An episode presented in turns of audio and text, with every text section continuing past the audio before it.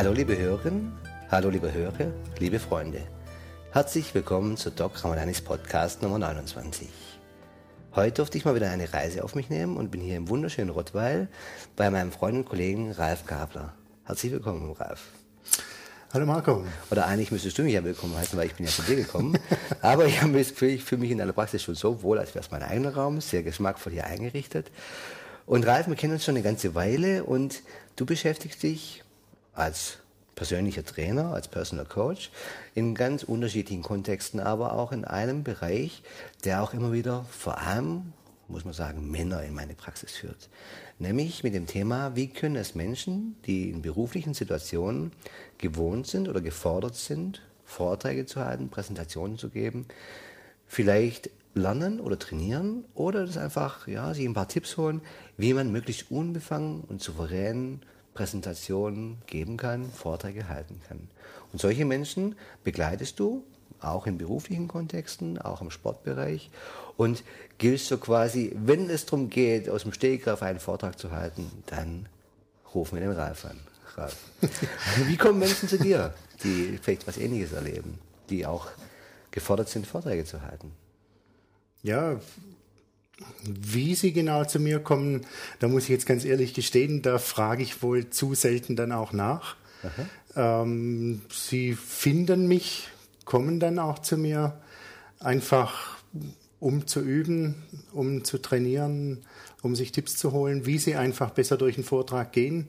Das zu mir finden habe ich bisher einfach zu wenig beachtet. Ich freue mich, dass sie kommen und nehme es einfach so da und nehme es so hin. Ja, okay. Und arbeite dann auch mit denen. Ja, aber Max, du bist ein sehr humorvoller Kollege, so kenne ich dich auch.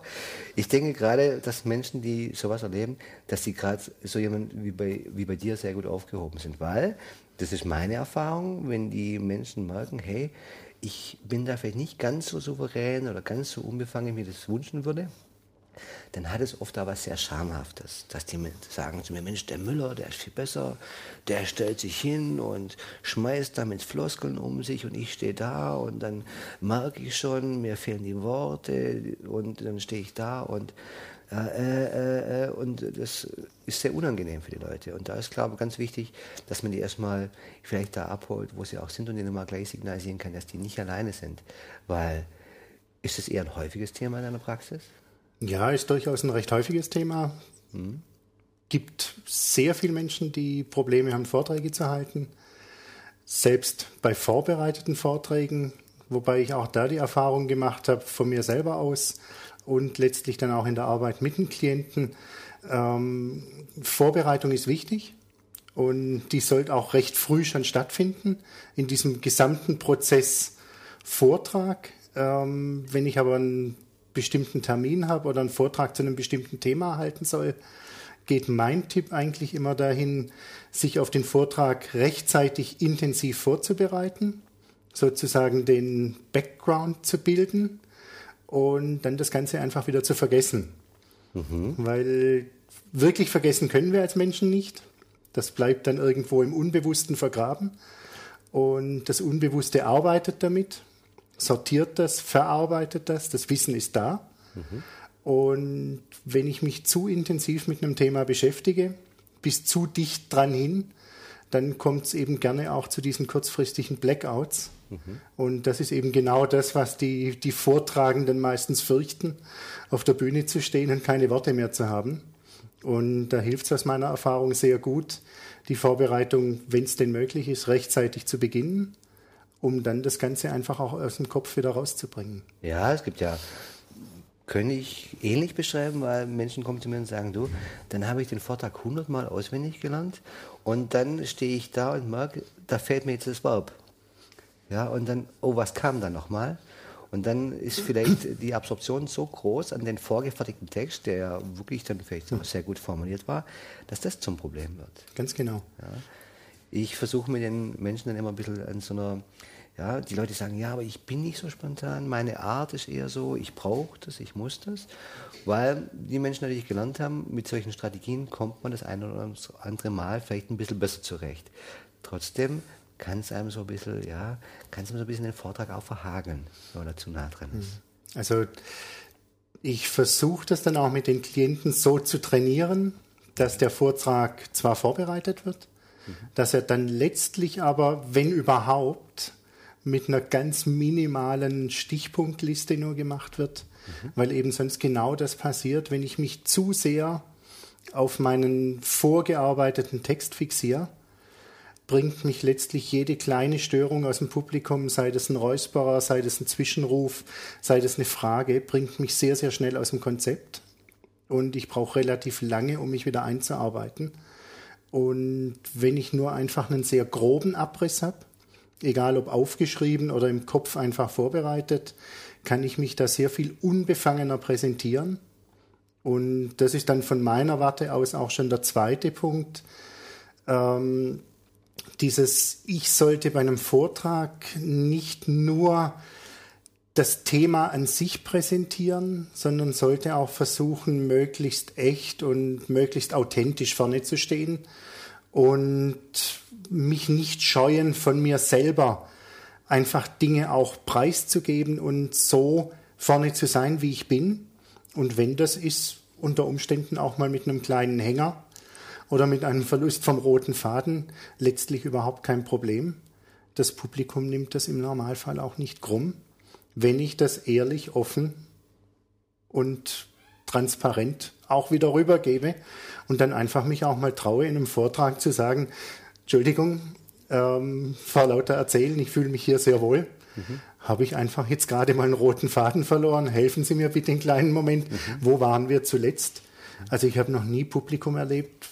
Mir passiert das selbstverständlich auch ab und zu, mhm. ähm, dass mir das übel genommen hätte. Im Gegenteil, ähm, das ist so von der übergeordneten Ebene aus gesehen so eine menschliche Komponente, die einen dann letztlich auch näher ans Publikum bringt, weil da genügend wiederum sitzen die sagen, oh, wenn das dem sogar passiert, das macht den eher sympathisch und gibt eher Bonuspunkte, wie es Abzugpunkte gibt dafür. Ja, ja das gebe ich dir vollkommen recht. Also wenn ich zum Beispiel irgendwo Vorträge halte in, in Setting, wo ich in einer Firma bin und das passiert mir, dann kann ich mir das natürlich gut erlauben, weil ich habe auch ein bisschen den Exotenbonus. Ja, ich bin der Arzt, der da reinkommt und bin fremd und beschäftige mich mit etwas was den äh, Leuten nicht tagtäglich so vorgeführt wird, da habe ich natürlich eine besondere Situation. Wenn man versucht, Menschen, die in sehr professionellen Kontexten in Unternehmen tätig sind und zum Beispiel Marketing, Vorträge halten vor 200 Leuten, da sagen die, also Ramanani, alles was richtig, aber das kann ich nicht bringen. Ja, da ist es zwar, können Sie das machen, aber wenn ich da dastehe, dann kommt sowas nicht gerade sehr angemessen. Das heißt, da haben wir zwei vielleicht ein bisschen einen Vorteil. Ja? Und manchmal ist dann auch ein bisschen befremdlich äh, für die Leute, wenn ich dann sage, ja, dann trainieren wir das. Und dann gucken die Leute mich an und sagen, Mensch, aber Ramadani, geübt habe ich schon lang genug. Wissen Sie, das, wie man übt, das weiß ich schon. Ja? Was heißt, ja, das ist klar, die, die Menschen sind ja nicht blöd, die probieren ja alles aus, um da voranzukommen und äh, haben viele Bücher gelesen, haben wirklich auch schlüssige Konzepte. Sie merken aber trotzdem, dass es ihnen nicht, obwohl sie das Wissen haben, nicht immer so gelingt. Was heißt denn konkret bei dir üben? Was sind das so deine Geheimnisse? Weil nicht umsonst kommen die Leute rein, weil sie zu dir, sondern weil du das kannst. Ja? Das heißt, irgendwas scheinst du da zu machen, was den Leuten da schon weiterhilft. Was ist das, das was das andere ist, jenseits des Ich lerne das jetzt auswendig und sag das dann? Da, ja, Oder gibst du deine Geheimnisse jetzt nicht preis? Doch, das sind ja letztlich Gott, auch, auch keine Geheimnisse. Ja. Zumindest aus meiner Warte sind es keine Geheimnisse. Für mich wird ein Vortragender dann gut, wenn er echt rüberkommt, mhm. wenn er authentisch rüberkommt. Ja. Wo ich natürlich nicht drum rumkomme, ich, wenn ich es nicht schaffe, einigermaßen schnell zu denken und frei zu sein, meine Gedanken frei zu haben, dann fällt es mir unglaublich schwer, auf Unvorhergesehenes zu reagieren. Mhm. Das ist auch wieder einer der Gründe, warum ich festgeschriebene Manuskripte nicht mag, mhm. weil mir das Manuskript einen sehr starren Rahmen eigentlich nur vorgibt und ich dann in meinen Reaktionsfähigkeiten extrem eingeschränkt bin. Mhm. Ich brauche, wenn ich professionell Vorträge geben will, ein relativ breites Repertoire an Streckmitteln auch, mhm. eigene Themen. Ich kann eigentlich immer mit einem kleinen Witz, mit einer kleinen Anekdote was retten. Ich sehe es trotz allem, selbst im professionellen Kontext, nicht als so schwierig an, wenn jemand wirklich kurz rausgeht auch. Ich sollte mir, das ist ein Tipp, den ich eigentlich allen meinen Klienten gebe, ein oder zwei persönliche Themen haben, die, über die ich locker etwas erzählen kann. Mhm. Zur Not, wenn ich ganz arg am Hängen bin, weiß ich, ich habe die Sicherheit eines Themas, auf das ich rüber kann. Mhm. Sollte ein Allerweltsthema sein, mit dem mhm. ich relativ viele Menschen dann auch wieder erreiche. Dieser kurze Ausflug stört meistens nicht, fällt den meisten überhaupt nicht auf. Ja. Also das ist so, ein, so eine Möglichkeit, wie ich mich retten kann. Kleine Pausen sind auch okay. Und dann letztlich einfach auch, und das ist das, wo ich eben auch die, die hypnotherapeutische Ausbildung nutze, ähm, einen Vortrag zu halten, hat ganz viel mit Selbstvertrauen zu tun. Mhm. Und dieses Selbstvertrauen kann ich natürlich über entsprechend hypnotherapeutische Interventionen relativ gut stabilisieren und habe da dann gleichzeitig nochmal was weiteres dabei, was ein guter Vortragender auch braucht, die Arbeit mit Bildern, mhm.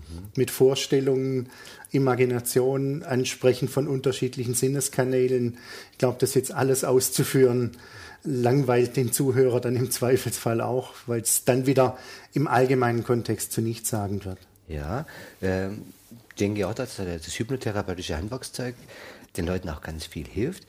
Ich habe die Erfahrung gemacht, dass eigentlich die Leute, die mit diesem Thema kommen, dass die merken, ah, vor Vorträgen oder bei Vorträgen kommt so eine gewisse Unruhe, dass das eigentlich unheimlich äh, Leute sind, die unheimlich gut schon Hypnose können, mhm. weil die machen es eigentlich schon. Ja, die hypnotisieren sich selber. Die, genau, die machen sowas wie eine, den Begriff, der fiel hier schon ein paar Mal in diesem Podcast, Problem draus. Das heißt, was passiert denen? Äh, die Beschreibung, mit der die Menschen oft zu mir kommen, ja, weißt du, dann stehe ich da und dann merke ich, wie mein Herz anfängt zu klopfen. Und weißt du was? Das schlägt so stark, das können die anderen schon unterm Hemd sehen. ja? ja. Das, so beschreiben das die Menschen, mhm. oder? Dann stehe ich da wie Stepple, mhm. zum Beispiel. Das ist ja eine Leistung, da schafft es oder da passiert es demjenigen, was heißt schaffen, das klingt, das wäre falsch ausgedrückt, aber da passiert es demjenigen, dass er für eine kurze Zeit externalisiert. Das heißt, er verlässt eigentlich den einen Körper und sieht ein imaginäres Bild von sich, mhm. wie er da dasteht, ja, und quasi möglichst insuffizient wirkt. Also jetzt kriege ich mal wieder gar nichts hin. Und das sehen die Leute dann, ja. Und dieses Szenario, das erzeugt natürlich Stress. Mhm. Mit den damit einhergehenden vegetativen Reaktionen, die Pumpe fängt an zu rumpeln, die Atmung, wir denken, man muss gegen etwas anatmen, ja. Man merkt, am besten ist noch die Nummer Overhead-Projektor zitternder Kugelschreiber, aufgezogen auf 10 mal 10 Meter. Mhm. Da war das dann wirklich, ja, da war das dann wirklich, da siehst du das dann auf zwei Metern Länge, wie sich deine Hand bewegt. Das sind so Phänomene, wo man dann merkt, so, dann war's das. Mhm. Ja. Und da habe ich, ja, neben dem ich natürlich auch die Hypnotherapie liebe, deswegen mache ich das ganze Jahr, manchmal auch schon gemerkt, dass den Leuten auch was anderes hilft. Ich habe es zum Beispiel oft gemacht, dass ich den Leuten sage, pass mal auf, das, was dir da passiert, das ist doch so eigentlich noch ein bisschen eine Prognose. Ja, du, du entwickelst da ein Bild, das heißt, du machst eine Hypnose, hm. wie das wohl aussehen könnte. Da sage ich, wie wäre es denn, wir gehen mal zum Äußersten und schaffen mal Fakten. Ja, wir empfinden dich einfach mal. Mhm. Ja, manche, vorhin ging es darum, ob das mal vom Spiegel gut ist. Ja, mhm. und da sagen die einen, ja, vom Spiegel, das wird dann so einstudiert. Aber sage ich, weißt du, darum geht es nicht, einzustudieren, sondern vielleicht hilft uns mal, mal Informationen zu kreieren, wie du denn da so wirkst und uns mal anzuschauen oder du dir mal anzuschauen, hey, wie komme ich, also wo sind die Stellen, wo ich denn so rüberkomme, wie ich eigentlich sein möchte? Weil jeder, du hast so eine Vorstellung von dir, wie du gern wirken möchtest. Ich habe so meine Persönlichkeit mit all den Eigenarten und Spleens und Schrulligkeiten, die ich so habe. Ja, und da habe ich so ein gewisses Bild von mir, wie, wie ich das gerne präsentiert haben will. Und oft hat sich da wirklich als hilfreich erwiesen, mal die Information zu schaffen, wie komme ich eigentlich rüber? Wo, wo sehe ich denn, hey, das sieht ja blöd aus, wie ich da da stehe. Ja? Oder, hey, nee, so gefalle ich mir. Und so will ich da gerne auch wirken, weil ich habe die Feststellung gemacht, dass dann, das dann selbst verstärkt. Also wenn man das dann sieht, mhm. dann macht man diese Haltung automatisch mehr. Und dann entwickeln die Menschen manchmal so ein Gespür dafür, ja, dass es so unwillkürlich so übergeht, dass die Leute auch merken, hey, jetzt stehe ich wieder gut, da weiß ich, da sehe ich gut aus, ja, und da mag ich auch die Physiologie, mein Körper reagiert so. Und das ist so etwas, was ich ganz gerne mache, wo ich schon ganz viel Rückmeldung bekommen habe, dass es den Menschen hilft. Was sind so noch so ein bisschen Tipps, du, die, die du so Menschen gibst, wenn die so merken, hey, ich möchte gerne was für mich alleine noch tun, was kann ich denn da so machen? Also gute Vorträge haben für mich auch immer so ein bisschen was mit, mit kindlichem Erleben zu tun. Mhm. Ich sollte auf jeden Fall in der Lage sein, Interesse für das Thema zu zeigen. Mhm. Also egal wie banal das Thema ist oder ob es ein Thema ist, was jetzt nicht auf meinen speziellen Bereich passt. Ich muss irgendwo Verbindungen zu dem schaffen, was für mich, was ein Thema für mich interessant machen könnte. Mhm. Sei es jetzt aus meiner Sicht, wo ich sicherlich genügend im Publikum auch finde, die das Gleiche spannend finden wie ich. Mhm. Das heißt, ich kann da Brücken schlagen. Also ein Vortrag hat auch immer was mit Brückenschlagen zu tun.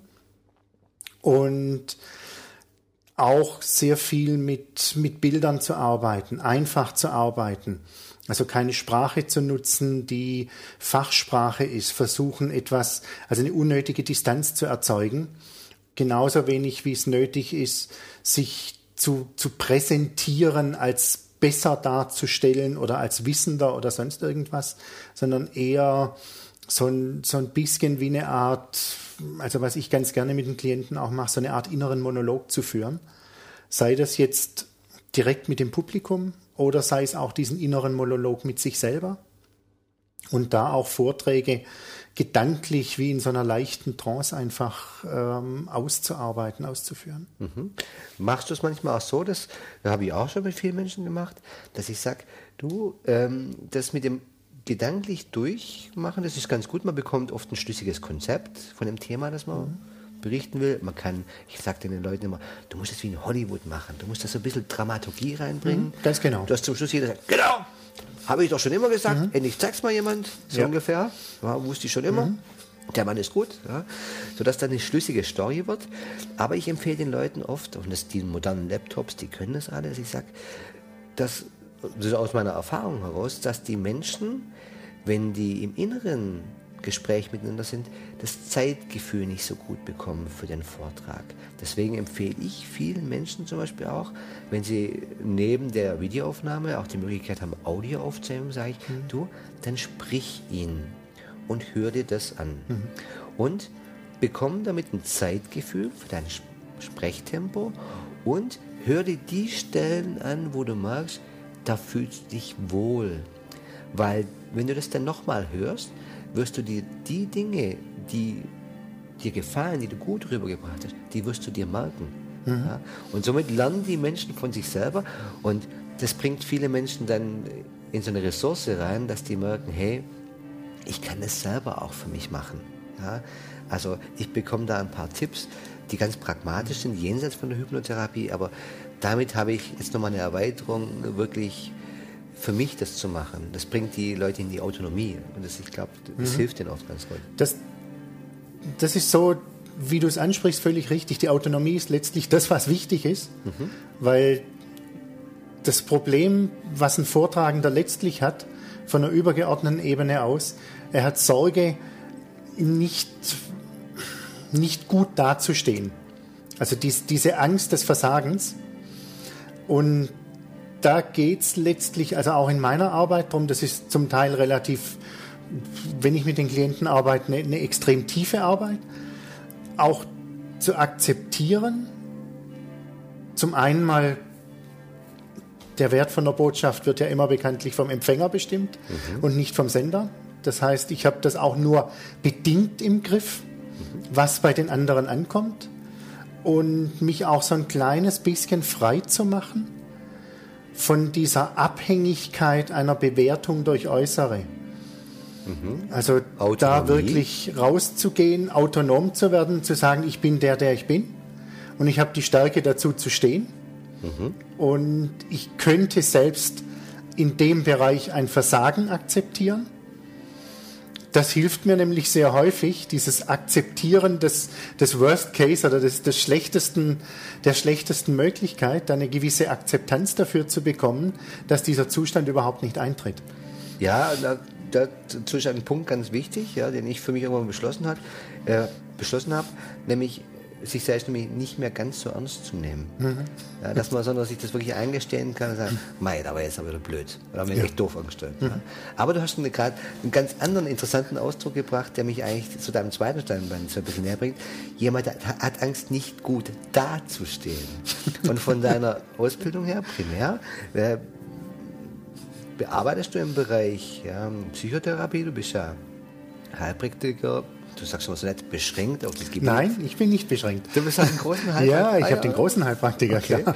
Zu der Zeit, wo ich den noch gemacht habe, Marco, ja? Äh, und da gab es den kleinen Heilpraktiker noch gar nicht. Ach so. Da gab es nur große. Dabei siehst du doch so frisch aus. okay. Und ähm, da arbeitest du von der Grundausrichtung her körpertherapeutisch. Ja, Das heißt, da fließt irgendwo schon mit ein, was mich auch oft begleitet, mhm. dass ich glaube, dass man das isolierte Arbeiten so mental, dass man das gar nicht so stehen lassen kann. Mhm. Sondern dass du sehr viel, daher auch dein Sportcoaching, dass du weißt, dass das sehr, sehr viel auch mit dem Körper zu tun hat. Ja. Ja. Das heißt, du arbeitest vielleicht auch mit den Menschen daran, vielleicht mal zu gucken, wie stehe stehe ich da also ganz, körperlich. Ganz klar. Wir, wenn ich mit Klienten arbeite, wir, wir machen auch beispielsweise Übungen, wo, also sogenannte Zentrierungsübungen oder Erdungsübungen. Mhm. Einfach mal hinstehen, versuchen beispielsweise Wurzeln nach unten wachsen zu lassen, um diese Verbindung, also imaginäre Wurzeln logischerweise, ja. ähm, um diese Verbindung nach unten zu schaffen, sich selber abzusenken, ein bisschen rauszukommen aus dem Kopf, mhm. den Kopf dann auch frei zu machen um auf das reagieren zu können, was mich umgibt. Ja. Weil wir Menschen da schon auch recht feine Antennen haben. Mhm. Wenn ich das kann, wenn ich den Kopf frei kriege, merke ich relativ schnell, ob die Zuhörer für einen kleinen Spaß bereit sind oder ob, mhm. das, ob die mir abrutschen, in Anführungszeichen. Hypnotherapeutisch würde ich sagen, ob ich den Rapport verliere mhm. zu meiner Zuhörerschaft. Mhm. Dafür muss ich den Kopf frei kriegen. Das kann ich mit Körperübungen natürlich machen. Mhm. Und dann das andere hast du letztlich völlig richtig so gesagt. Ähm, wir sind nicht rein Geist oder rein Körper. Für mich sehe ich einen Menschen eigentlich ganz gern als Hologramm, mhm. wo in jedem kleinen Teil eigentlich der Großteil der Information auch drin steckt. Und von je mehr Punkten ich ansetzen kann, umso leichter fällt letztlich die Arbeit. Ich will nicht sagen, sie wird besser. Das würde in dem wäre sicherlich nicht korrekt. Mhm. Aber umso leichter fällt die Arbeit, weil ich einfach an unterschiedlichen Punkten ansetzen kann. Wenn ich an unterschiedlichen Punkten ein kleines bisschen ansetze, dann kriege ich im Endeffekt den gleichen Effekt, wie wenn ich sonst an einem Punkt ganz, ganz intensiv arbeite mhm. und komme letztlich mit größerer Leichtigkeit zum gleichen Punkt. Ja, das ist ja das, was die Menschen wünschen und eigentlich auch verdienen. Da bin ich jetzt an einem Punkt, bin ich jetzt gerade ein bisschen hängen geblieben. Mhm. Ja? Weil das hat vielleicht mit meiner Erfahrung zu tun, dass Menschen, also bei mir sind es hauptsächlich Männer, die mit diesem Thema kommen. Ja. Also ganz einfach, weil da die, das hat eben nur mit unserer Gesellschaft zu tun und genau. da die, die kommen mehr mit diesem Thema. Wenn ich denen da erzähle, ja, stellen Sie sich mal vor, Sie stehen da und schlagen Wurzeln, da mhm. gucken die mich mit großen Augen an. Ja. Vielleicht dann, nehmen Sie dir das nicht ab, Marco. Sag ich, jetzt quasi, soll ich jetzt noch meinen Namen tanzen? Ja, oder sowas. Da, da bin ich mit meiner Wortwahl etwas behutsamer, weil was du da so ausgedrückt mhm. hast, das klingt ja jetzt vielleicht etwas sehr bildhaft. Stellen Sie sich mal mhm. vor, Sie entwickeln imaginäre Wurzeln, dazu, da bin ich dazu übergegangen, das den Leuten vielleicht eher wissenschaftlich zu erklären. Mhm. Also vielleicht in etwas weniger blumiger Sprache, sondern eher, eher, mit Erkenntnissen aus der Embodiment-Forschung, mhm. weil ich sonst das Gefühl habe, ich verliere den Rapport, ja, okay. quasi, weil die dann mich schon etwas angucken und sich bekreuzigen, was will der jetzt von mhm. mir, so quasi. Das heißt, aber ich mache etwas ähnliches, mhm. indem ich aber vielleicht und das mache ich dann häufig auch vor. Menschen, die bei mir in der Praxis waren, die wissen, dass ich kaum still sitzen kann, dass ich gerne mal durch den Raum renne, um etwas zu demonstrieren, indem ich für die nachprüfbar aus ihrem Erfahrungswissen einfach mal so präsentiere, wo, wo, an welchen Stellen man eigentlich merkt, welchen Einfluss der Körper auf so mhm. seelisches Empfinden habe. Und dann erzähle ich immer so eine nette Geschichte. Ist okay, wenn ich sie kurz erzähle? Ja. Wie eine, wie eine Frau zu mir kommt und ich sage, ja, gute Frau, was führt sie zu mir? Und dann sagt sie, ja, Doktor, ich habe eine Depression. Sag ich, aha, da bin ich manchmal ein bisschen frech. Mhm. Dann sage ich, haben Sie sie gerade dabei? Dann sagt sie, mhm. ja, habe ich ja immer.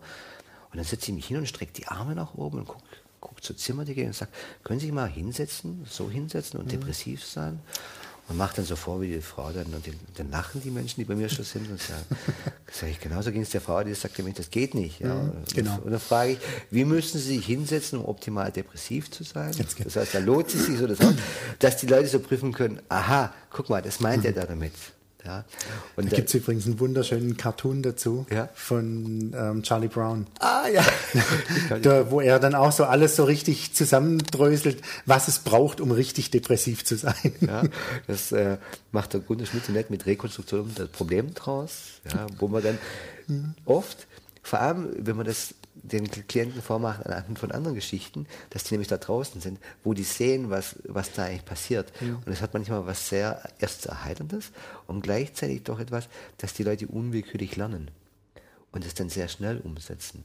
Und das macht es dann oft hilfreich. Ja, und da äh, ist gerade dieses, deswegen finde ich das auch so spannend, mhm. was du machst. Einerseits dieses Sportcoaching, körperliche Haltung, die Muskulatur, äh, deine Art zu gehen, ja, zu laufen und vielleicht Menschen dieses Phänomen näher zu bringen und gleichzeitig auf der anderen Ebene, von der anderen Seite genauso äh, von der Hypnotherapie zu kommen und zu sagen, so, jetzt haben wir Liegestütze gemacht, jetzt machen wir Liegestütze fürs Gehirn. Ja, kann man von der anderen Seite. Mhm. Und man merkt auch, wenn, wenn du Vorträge hältst, wie, wie gerne du das machst. Warum machst du das denn selber eigentlich so gerne? Erwachsenenbildung, Leute was hm. beibringen, verkappter Lehrer oder wie? ähm, ja, vielleicht bin ich so ein bisschen Besserwisser. Das will ich nicht mal ausschließen. Das muss man ja als Lehrer so ein kleines bisschen haben, schon von Berufswegen sozusagen. Nein. Ähm, warum genau? Wir hatten ja schon mal kurz vorab gesprochen, dass wir diesen Podcast machen wollen. Ja? Und ich habe dann auch angefangen, mir Gedanken darüber zu machen. Logisch, das Unterbewusste arbeitet ja. ja. Und habe dann auch so ein bisschen in, in mich reingehört, was bringt mich eigentlich dazu, gerne und, und gut Vorträge zu halten. Und muss ehrlich sagen, ich bin an einen Punkt gekommen, wo ich es nicht ganz genau begründen kann. Mhm. Also das Vielleicht liegt es dran, ich wollte als Kind immer unbedingt Schauspieler werden. Mhm. Ähm, bin ich ja jetzt geworden als Hypnotherapeut. ähm, weil bei mir läuft das ähnlich wie bei dir. Ich sitze also auch nicht immer nur still und habe also auch eine durchaus ausgeprägte Mimik und Gestik. Mhm. Hatte da auch schon immer Spaß dran. Mhm. Und ich vermute mal, es ist ganz häufig, das kriege ich eben auch von Klienten mit, die ersten Erfahrungen, die man mit dem Thema macht, die sind relativ prägend. Bei mir waren diese Erfahrungen, ich habe die irgendwie positiv in Erinnerung mhm. und wusste, dass es funktioniert. Habe das dann einfach entsprechend auch ausgebaut, weiter trainiert, geübt, an diesen Stärken weitergearbeitet.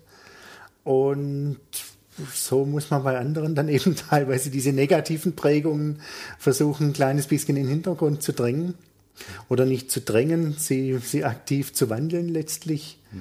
Und auch da dann wiederum zu sagen, nee, komm, zieh mal eher das Positive raus, wann ging sowas schon mal gut. Mhm. Ressourcen Ganz genau. Mhm.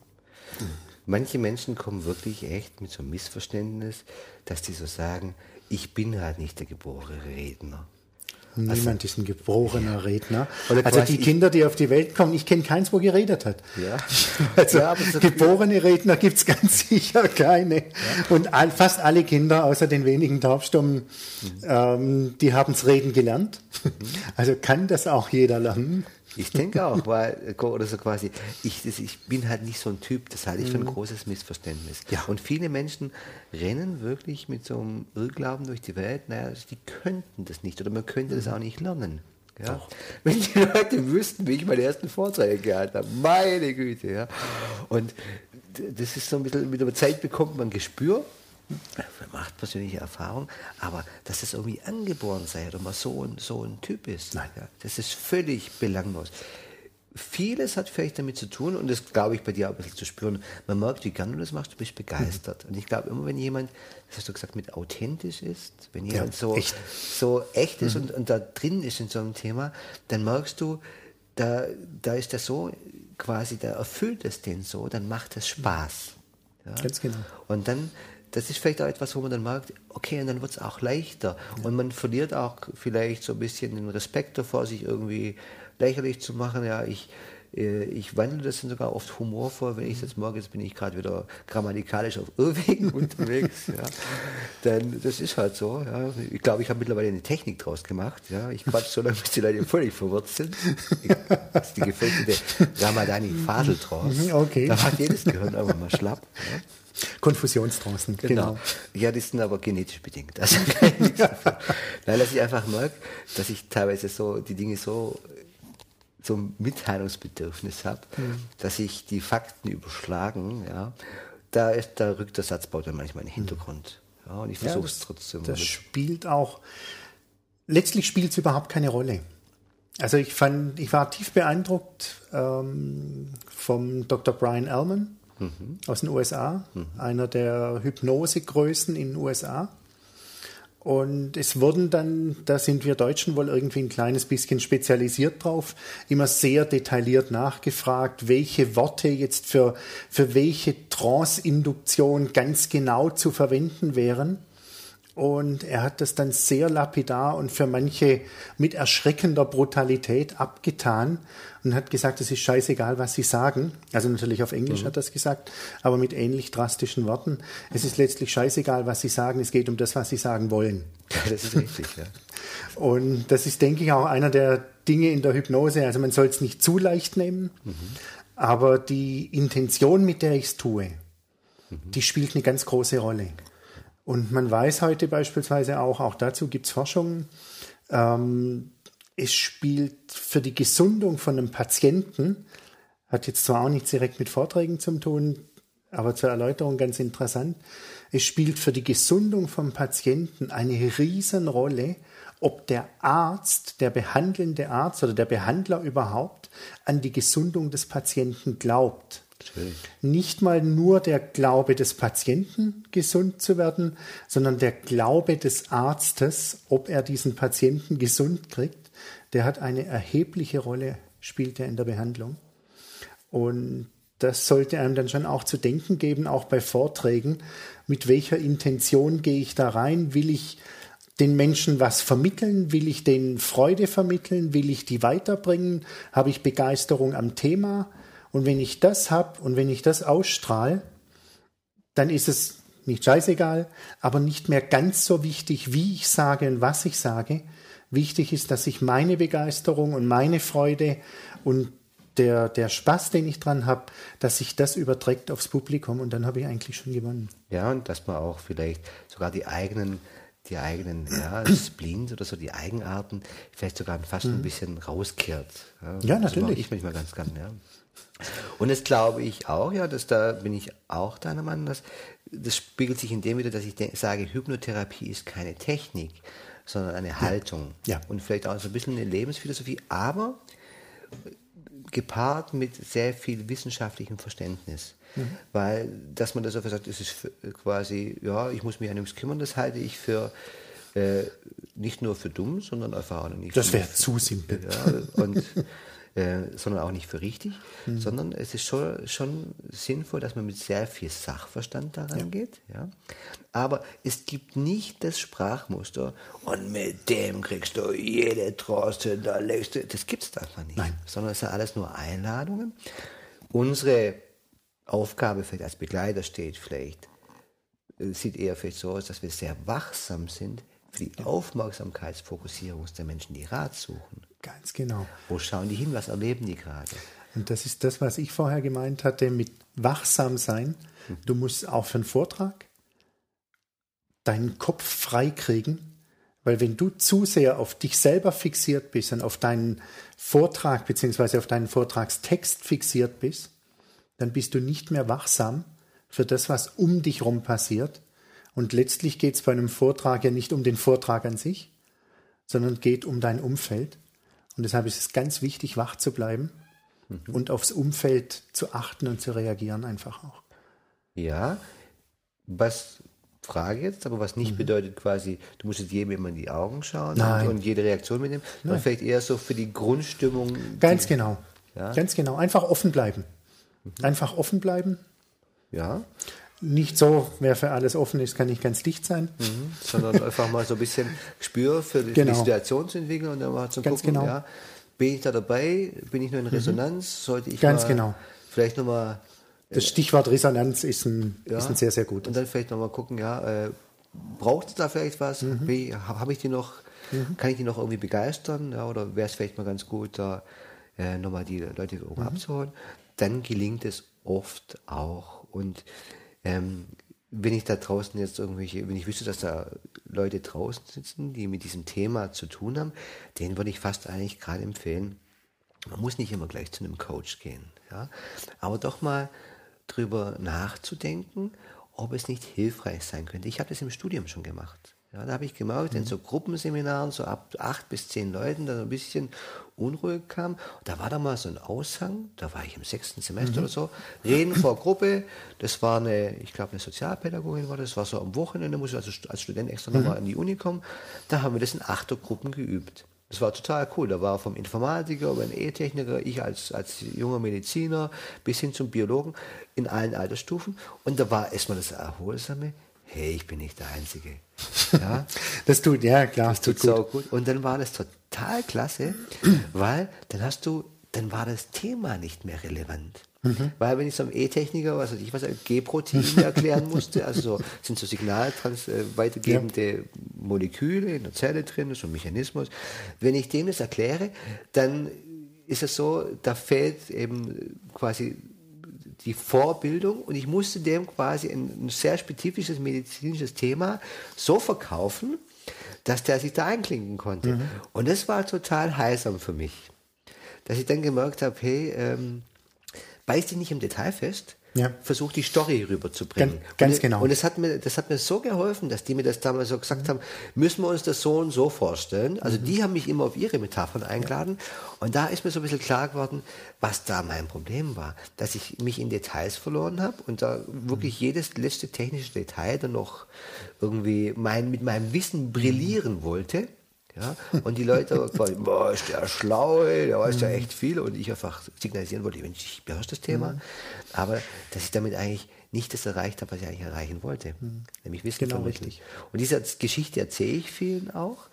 Und dann, wenn ich das erzähle, versuche ich natürlich die Aufmerksamkeit einzuladen, das mal sich selber vorzustellen, wenn man das Thema jemand anders. Ja. Und dann sage ich ja, du, weißt du was, ich, ich kenne mich da nicht aus in deinen Controlling-Mechanismen. Erklär es mir mal. Mhm um was geht es da eigentlich? Ja, und, und dann merken die auch, dann kommen die sehr schnell in so eine bildhafte Sprache rein. Und da kann man so ein Gespür dafür entwickeln. Und wenn man das dann, okay, und ich sage es nicht nur ohne Grund nochmal, wenn man dann sich einfach mal erlaubt, das mitzuschneiden, so wie wir jetzt diesen mhm. Podcast mhm. mitschneiden und uns wahrscheinlich ja, krank lachen, mhm. wie viele ja, unvollständige Sätze da drin sind. Trotzdem, wo wir einfach in der Stimme hören können, da haben wir uns sauber gefühlt auf mhm. deinem Sofa her dann bekommt man ein Gespür dafür. Und interessanterweise, es prägt sich so gut ein. Und auch Leute, wenn ihr wirklich merkt, wisst ihr, zu Hause in eurem Arbeitszimmer, wo ihr den Laptop aufklappt und die Kamera mal einschaltet, das sieht euch keiner. Ja. Und ihr habt eine so gute Möglichkeit, einfach mal objektivierbare Informationen zu hm. sammeln. Also Feedback ist eine absolut wichtige Geschichte und es gibt fast kein besseres Feedback wie ein Zeitgleiches. Mhm. Das heißt, wenn ich mich wirklich mit der Webcam filme mhm. und in den Bildschirm schaue, mhm. ähm, dann sehe ich mich direkt live und ich ja. habe immer eine ganz direkte Rückmeldung. Ja. Und das ist eigentlich das Effektivste, was es überhaupt gibt. Sich da direkt wieder zurückzusehen okay, und nicht also irgendwann viel später ja. sondern wirklich direkt eins zu eins auch mal zu gucken. Ich kann dann auch mal, der eine oder andere macht das beim Rasieren sonst vorm Spiegel wahrscheinlich. Es geht ja in erster Linie um Männer, mhm. wobei heute rasieren sich auch Frauen. Mhm. Sind wir ja nicht so. Mhm. Ähm, einfach auch mal Mimik zu machen. Gesicht mal zu bewegen, mal zu gucken, wie, wie sehe ich denn aus und wie würde ich aussehen, wenn ich anders aussehen würde. Also wirklich auch mal das Gesicht zu bewegen mhm. und mal zu schauen, auch wenn ich was erzähle, mal versuchen, so ein kleines bisschen die Augen zusammenzukneifen, die Augen aufzureißen, ein anderes Gesicht zu machen, während ich es erzähle und mich selber dabei zu beobachten. Mhm. Und dann kriege ich letztlich ein, unbezahlbares Feedback, mhm. was mich nichts kostet. Das heißt, du empfiehlst den Leuten quasi im Live-Betrieb sich im Laptop zu ja. anschauen. Ja. Ich habe es immer so gemacht, dass ich oder dass ich oft gesagt habe, schneid es doch mit und guckst danach mhm. in Ruhe an, um, um zu sehen, hey, das kam gut, das kam nicht so gut, mhm. ja. Ähm, da vielleicht soll ich es auch mal probieren. Auf jeden Fall äh, finde ich es total wichtig, bei diese quasi dieses in Gedanken externalisieren und sich selber irgendwie in der Vorstellung zu sehen, das mal aufzulösen. Weil es sind ja nur Spekulationen. Natürlich. Und wenn du es dann siehst, dann hast du mal, so, so schlecht sieht sogar, bin sogar ja. so richtig super rüber. Ja. ja. Und was auch ganz witzig ist, was ich einem das andere Mal gehört habe, vielleicht ist das ein bisschen bei uns durch unsere Tätigkeit so geworden. Ich habe gemerkt, auch wenn ich so einen Podcast anhöre, dass meine Stimme sich immer wieder verändert dass ich so eine gewisse hypnotherapeutische Dynamik in der Stimme habe, dass ich tiefe Stimme, tiefe Dinge tief sage oder dass ich mal schnell rede, mal leise, dass die Leute sagen, weißt du was, das habe ich mir abgeguckt. Ja, dass ich da ja, ein bisschen dieses Modellieren in der Stimme mhm. da irgendwie, ich weiß nicht, wann das bei mir passierte, ja, irgendwann mhm. kam es einfach so, aber da sagen die Leute, hey, das ist clever, das mache ich auch und weißt du was, was mir da manchmal passiert, ich habe ja auch unheimlich viele Vorträge gehalten und für viele bin ich sehr dankbar, dass ich manchmal auch nicht mehr weiß, ist das jetzt ein Introjekt, was ich von irgendjemand übernommen habe? Oder war das jetzt meine eigene Idee, das so zu sagen, dass ich so gewisse Formulierungen dann einfach übernommen habe? Und wisst ihr was, das ist okay. Ja? Wenn man so merkt, hey, damit fühle ich mich wohl, damit identifiziere ich mich, ha, dann bringt man doch sowas. Dann wird es zu einem Teil, weil so funktionieren wir Menschen. Und ich, an viele Sätze, da muss ich dann oft schmunzeln, weil ich noch weiß, wer es zu mir gesagt hat, welche Situation es war. Das heißt, da hat eine Hypnose bei mir tief Eindruck hinterlassen. Bei dir wahrscheinlich auch. Ja, ja, geht, geht mir genau Du gleich. bist als Schüler von Bernhard Trinkle hier ja. in Rottweil. Du hast neulich. Ja, Trinkle, Gunter Schmidt, Hammerschlag, ja. ganz, ganz viele. Na, ich habe so mehr oder weniger alles mitgenommen, was es gab. Vor der Tür Eben bei mir direkt vor der Haustür. Ich habe es ja da extrem leicht. Ja, Rottweil ist schön über, übersichtlich. Mhm. Ja, das, das ist richtig. Ja, Nicht jeder hat diese Möglichkeit. Würdest du dann, ähm, wann würdest du dann Menschen empfehlen zu sagen, hey, wenn dir diese Tipps nicht reichen, such dir einen Coach? Gibt es da für dich so eine Grenze, wo du sagst, hey, Mensch, da tust dich unnötig schwer, da wäre ein guter Punkt zu sagen, Mensch, gönn dir das doch? grundsätzlich, warum soll ich mir sowas nicht gönnen? Vernünftiger Insofern würde ich nicht irgendwo eine Grenze ziehen, da noch ja, da noch nein. Mhm. Also für mich selber nur auch, ich bin sicherlich jemand, der schon seit längerer Zeit gut Vorträge hält. Mhm. Ich war trotz allem bei zwei Gesangslehrern, Stimmbildnern. Mhm um auch an meiner Stimme noch ein bisschen zu arbeiten, um in die Richtung fitter zu werden und habe mich da auch coachen lassen. Mhm. Ich denke mal, das, das muss letztlich jeder für sich selber entscheiden, ob er sagt, nee, da habe ich jetzt mal, auch das ist für mich eine Geschichte, wenn ich das Interesse dran habe, dann hänge ich mich da rein. Und, und versuche das einfach zu machen. Und dann will ich eine, eine gute Unterstützung und will die bestmögliche Unterstützung. Mhm. Und das gebe ich mir dann einfach und probiere das mal aus und schaue, wo es mich hinbringt. Also das ist eh eines von den Dingen, die, die ich mir hoffe, auch für mich selber und letztlich auch für meine Klienten so lang wie möglich zu haben, Neugierde. Ja, da, da, drückt mir ein bisschen der Schuh bei. Die Leute sind, wir zwei sind es nicht gewohnt. Wenn ich so sage, Mensch, Ralf, ich habe deine Nummer, darf ich mal anrufen, ja, können wir ein Telefoncoaching machen, ja? Oder legst mich mal so übers Telefon, ich lege mich hin, erzähl mir mal was, so ungefähr, ja?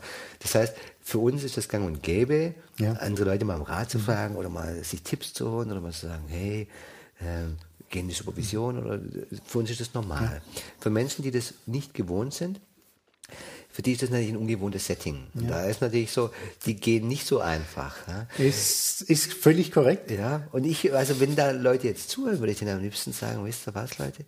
Ähm, wenn ihr merkt, dass die, dass im Vor, dass eine normale Nervosität da ist bei so einem Vortrag, das ist mhm. ganz normal. Das habe ja, ich auch. Das, ja, das hat, so. glaube ich, jeder. Die ist auch gut. Ja, die weil die, die macht wach. Ja, aber wenn du ein oder zwei Nächte vorher nicht mehr schlafen kannst. Ja. Na, oder der Appetit wegbleibt. Oder du, du merkst schon bei dem Gedanken dran. Oder dass sogar vielleicht sogar Tendenzen sind, manche Dinge zu vermeiden. Ich wollte gerade sagen, Vermeidungsstrategien. Also dann wird es heikel. Dann würde ich auch sagen, Mensch, gönn dir das. Ja, Quäl, ja. quäl dich nicht unnötig. Also ist, ähm, das hat mal eine von meinen Klientinnen hat das so nett gesagt.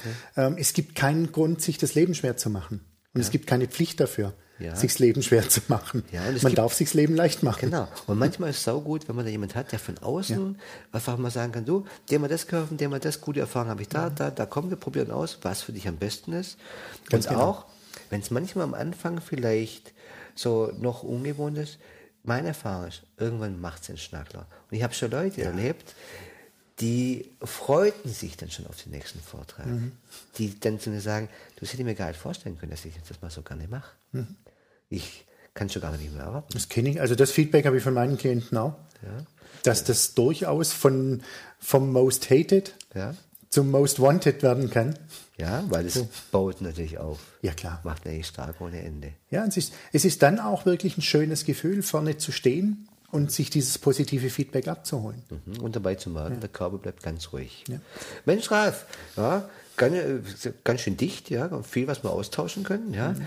Ähm, ich danke dir daf- dafür, dass du so ein bisschen von deiner Arbeit so ein bisschen Informationen weitergegeben hast und hoffe, dass sich das viele zu Herzen nehmen, Mhm. die vielleicht sich so mal so ein Coaching gönnen. Du hast das, das Thema Sprachtherapie auch Ja. oder Gesangslehrer angesprochen. Kann ich nur empfehlen. Da lernt man unheimlich viel, die Stimme einzusetzen. Ansonsten Sport und körperliche Fitness, wie du das machst, sicherlich auch nicht schlecht. Und wenn du jetzt ja, so ein quasi so ein Abschlussplädoyer halten könntest für die Leute da draußen, was würdest du denn am liebsten sagen wollen?